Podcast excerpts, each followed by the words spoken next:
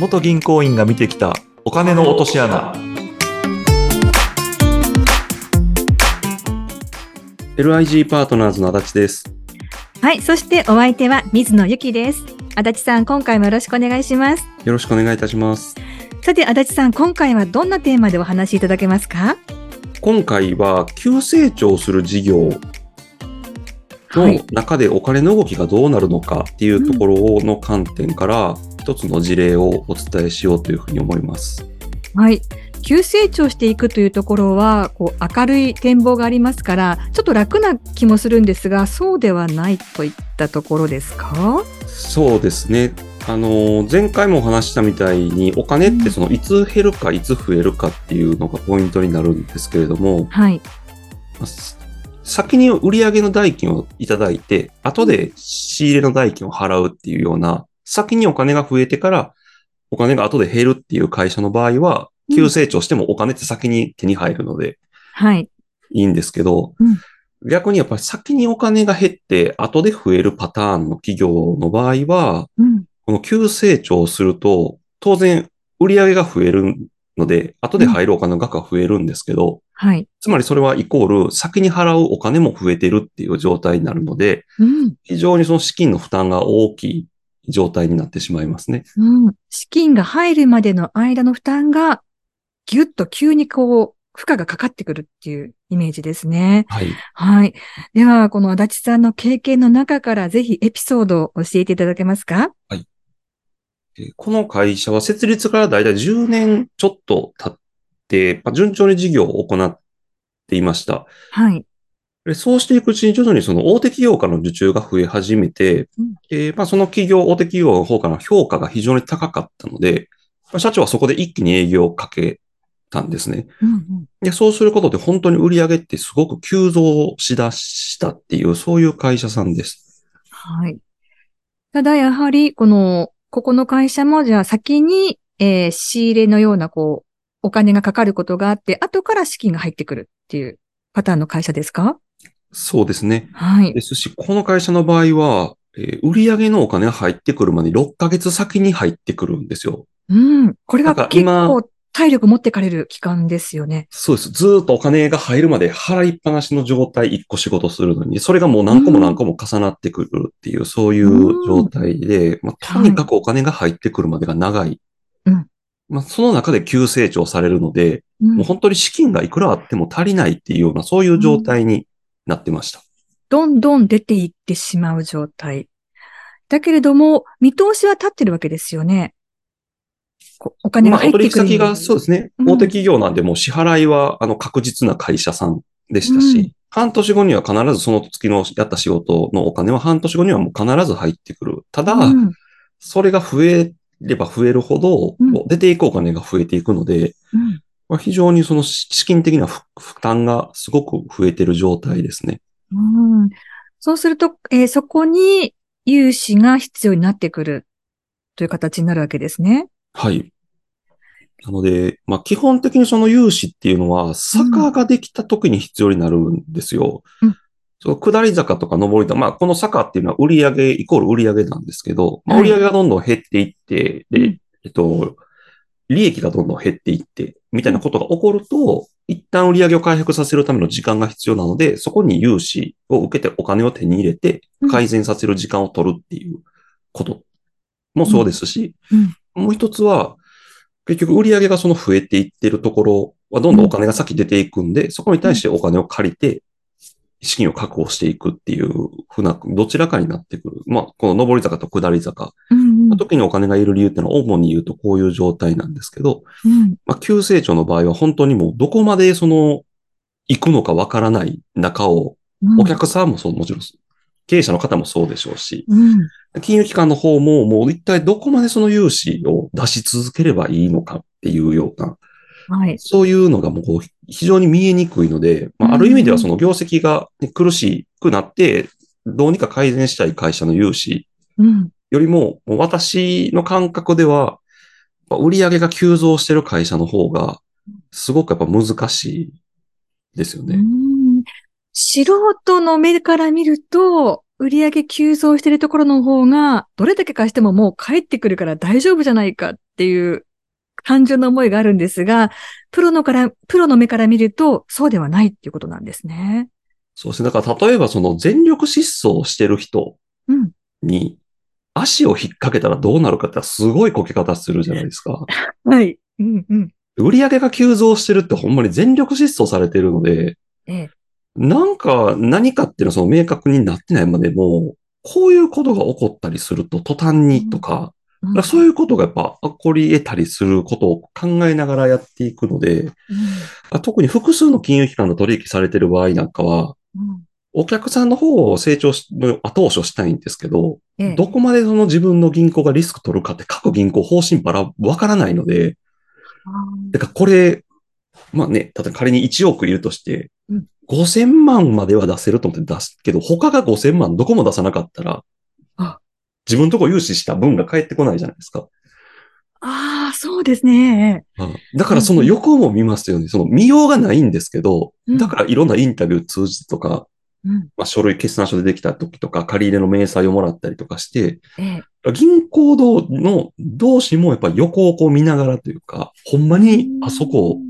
融資すんるんやろか、あの銀行はとか、うんそれも考えながらやらないといけないので、うん非常にこう難しいですよね。そしてその事業所自体も、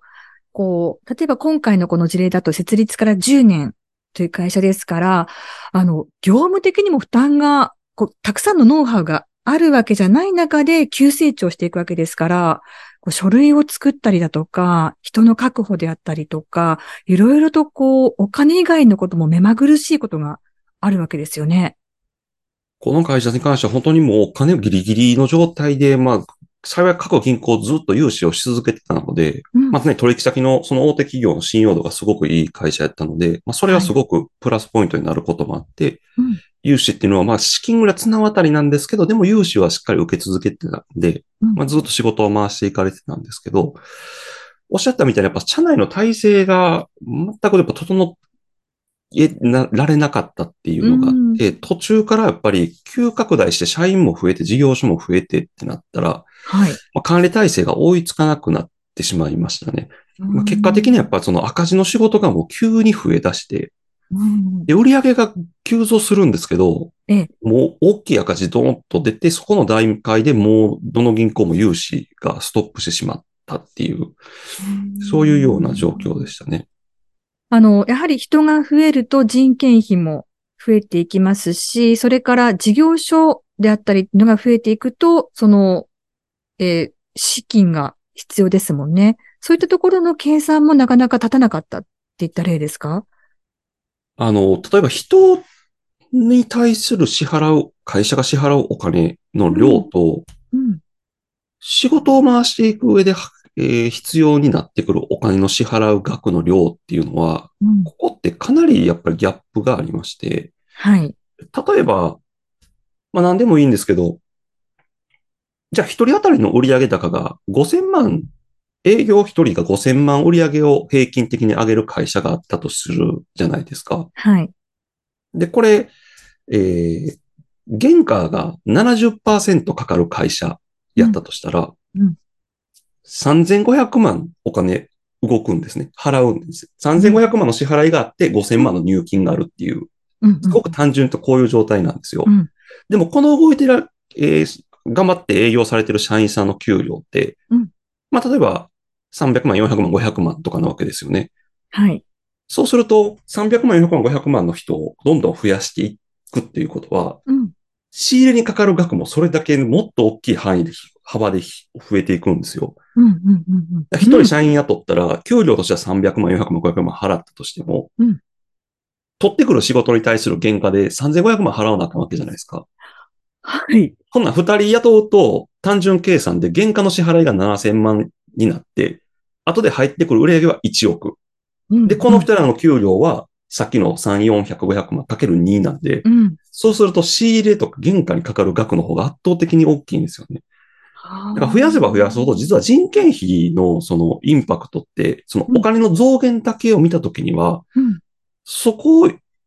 のお負担よりも、うん。うんまあ、事業を回すその仕入れであったりとか、他の会社のお願いする外注の支払いであったりとか、そっちの方がもうボリュームが圧倒的に大きいので、うんそっちでお金がなくなる、足りなくなるっていうイメージですね。そうすると、やはりこう、急激にこう、もう上り坂を上がるような急成長をするときっていうのは、こう、お金のこともももちろんそうですけれども、会社の中の体制っていうことも大事になってくるんですね。そうですね。だからここが非常に難しいところですよね。急成長しててうんお金の方も忙しくて、うん。人も増えてってなってくると、まあ、負荷がかかる範囲がもう一気に広い状態になってしまいますよね。ただこれをじゃあ回避するには、どんな対策があるんですか？基本的にはやはりその、まあ規模があまり大きくないかったとしても、その作り方とか、型のところをどう作っておくかっていうのはすごく大事かなと思いますね。型。というのも、うんその、まあ、基本的にその未来を作っていく領域の仕事っていうのがうんあるんですけど、はい。中堅企業、大手企業って、そこのところに人が配置できるんですよね。うん。具体的には例えばその、財務って言われる分野であったりとか、うん。あと人事ももちろんそうでしょうし、うん。あとは経営企画みたいな、その全体を見るような、ざっくりと全体を見るような部署であったりとか、うん。直接利益取ってくるわ、売上利益を取ってくるわけじゃないんですけど、うん。いかにその会社として、チームとして、その売上利益を増やしていったりとか、それが持ちこたえられる体制作るかみたいな部署が持てるんですけど、なかなかやっぱ中小企業の場合、特に規模が小さいと、こういうところのに人にコストが使えないというか、まあそもそもそういうことができる人が、なかなかその取れない、採用できないっていう問題もありますし、うん。まあお給料高いって言われるようなお仕事の内容になってくるので、うんまあ採用、コストの面でも、お給払えるお給料の面でもそうですけど、まあなかなかその採用は難しいっていうところはありますね。でも、そこのところにきちんと、えー目を配ってくださる方がいた方が、経営的には安定していくっていうことですよね。そう理想的にはそうなんですけど、うんまあやっぱり規模が小そのね、大きくない会社さんって売り上げをいかに上げるかとか、うん。そっちの方にどうしても、まあそれはもちろんどの規模であっても大事なんですけど、うん。まあそこのか管理の部分っていうのは非常に難しいですね。そこを強化するより先にやっぱり売り上げをとか、利益をどう増やすかって、うん。と売り上げ取ってこないと基本利益って生まれないので、そうですね。ですし、まあここに人を配置するっていうのは非常に難しいですね、現実的には。うんまあでもその中でもバランスを取りながらやっていかなくてはいけないっていう現実もあるわけですね。そうですね。うんまあ、今回のお話、様々な角度からまたいただきましたけれども、えー成長する過程でも大きな落とし穴が実はあるんだよといったところのお話を伺ってきました。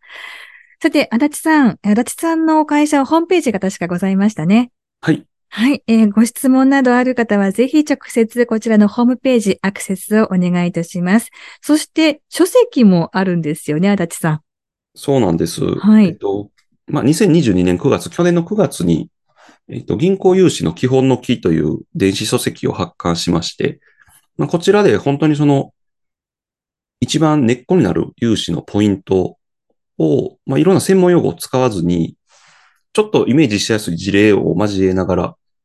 あの、書いてる内容の方になります。はい。こちらは Amazon のところで検索すると購入ができますよね、確か。そうですね。Amazon のページ直接いただいて検索かけていただいてもできますし、はいえっと弊社のホームページからも Amazon のその購入ページのリンクがありますので、そちらからもお買い求めいただけます。はい。ということで、ぜひホームページチェックしてみてください。ということで、足立さん、今回もどうもありがとうございました。ありがとうございました。